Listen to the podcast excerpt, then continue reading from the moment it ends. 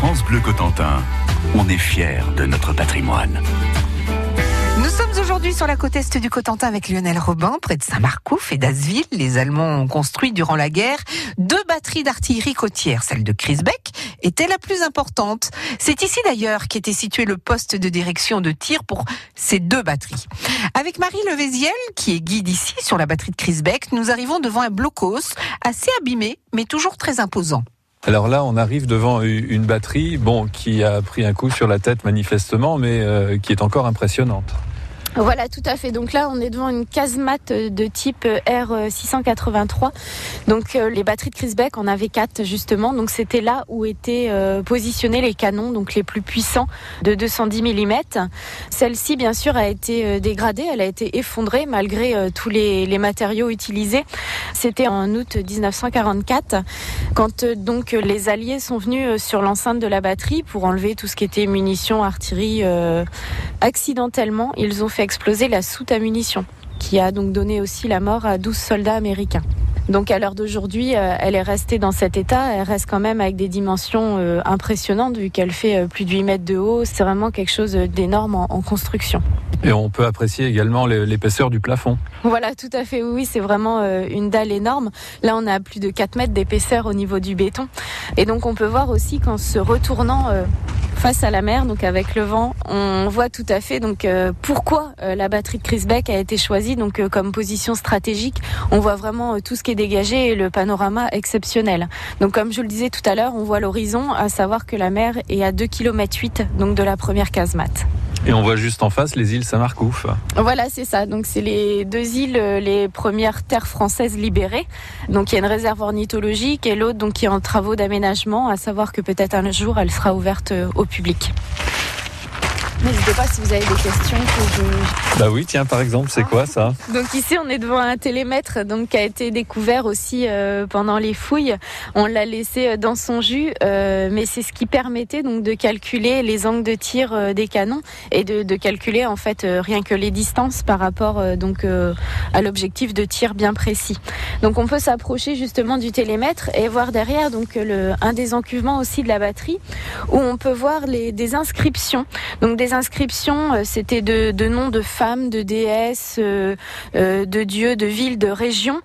c'est ce qui permettait aussi à calculer les angles de tir. Donc, comme je vous le disais tout à l'heure, le canon était positionné donc en centre de l'encuvement et en complément d'une règle graduée, il se servait donc de ces repères de tir tout autour de l'encuvement pour positionner et axer leur canon. Des canons dont les plus gros calibres de 210 mm pouvaient atteindre une cible distante de 30 km. Alors quand on sait qu'à vol d'oiseau, le port de Saint-Va est à 12 km au nord, Kutabic au sud est à seulement une dizaine de kilomètres de Crisbeck. On imagine l'importance stratégique du site pour les Alliés lors du débarquement.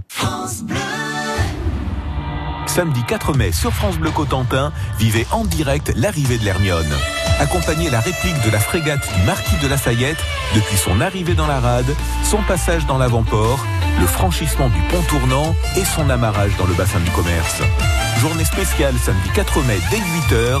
Suivez en direct l'arrivée de l'Hermione à Cherbourg sur France Bleu Cotentin. France Bleu Cotentin.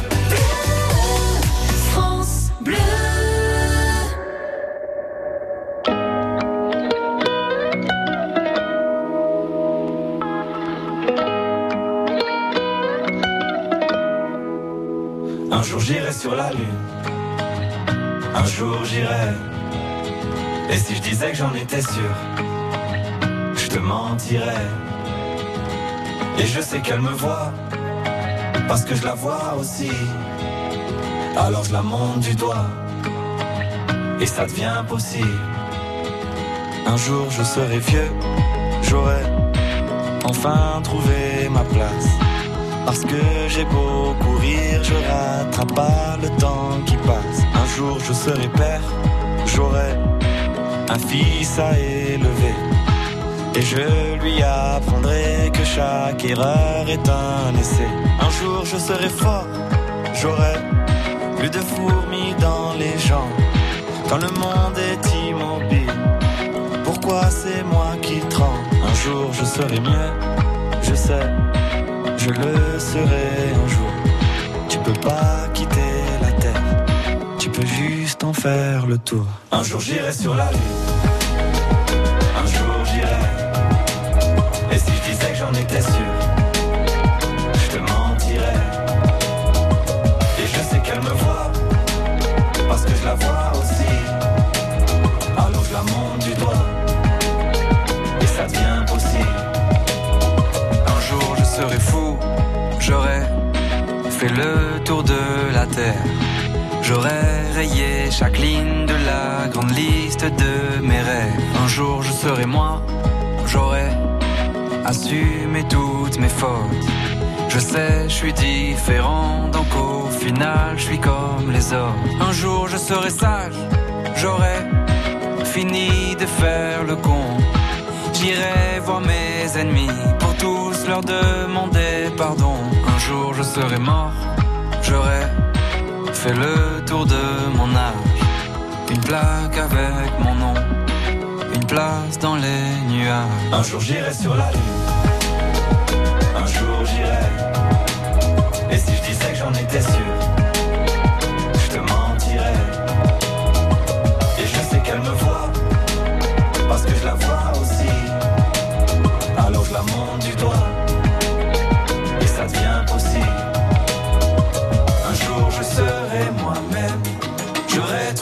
le sourire, j'aurai réglé mes problèmes.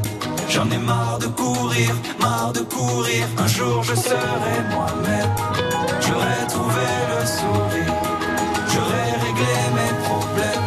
J'en ai marre de courir, marre de courir. Un jour j'irai sur la lune,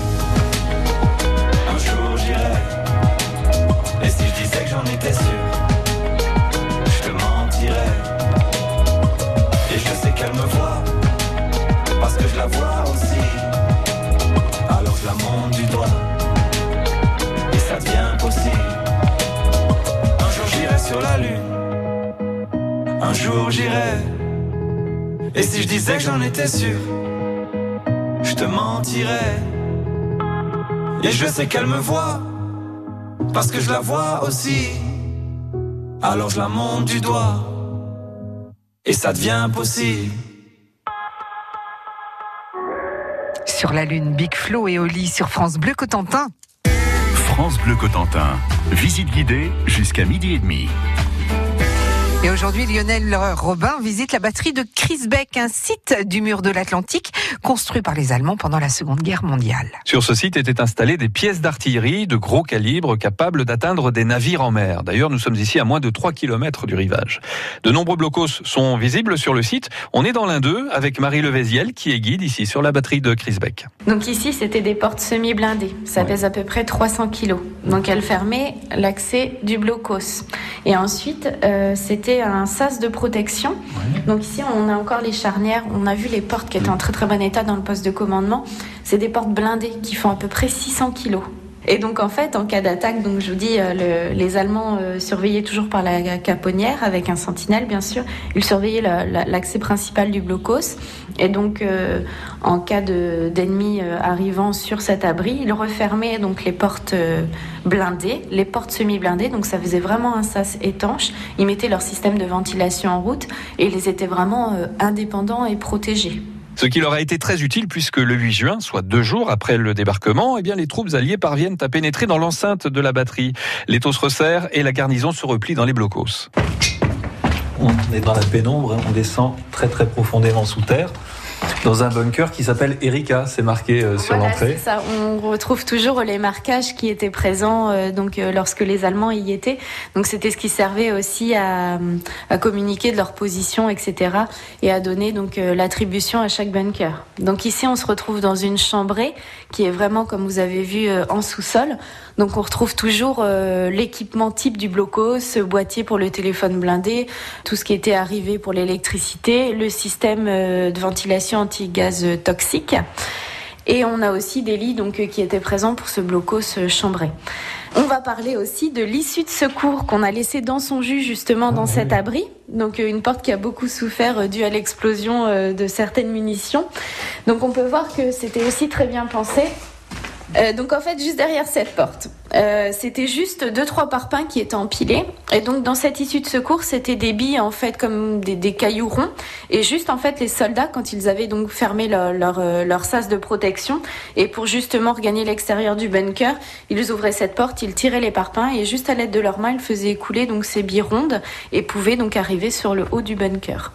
On sait aussi que toutes les entrées, toujours, on rappelle euh, le système de protection avec la caponnière. Donc quand on regarde vraiment dans ce petit trou, on voit bien euh, l'accès principal du blocos. Et donc chaque aussi, chaque abri avait son Tobruk. On va le voir en remontant les marches. Juste sur le côté droit, vous avez toujours le Tobruk qui montait un petit peu, un petit peu plus haut que l'abri et donc qui permettait aux sentinelles postées de prévenir justement euh, de l'ennemi. Merci à Marie Levéziel de nous avoir fait découvrir cette semaine la batterie de Crisbeck, l'un des sites clés du mur de l'Atlantique dans la Manche. La batterie de Crisbeck qui est ouverte au public avec des animations lors du 75e anniversaire du débarquement et avec également des visites guidées en juillet et en août.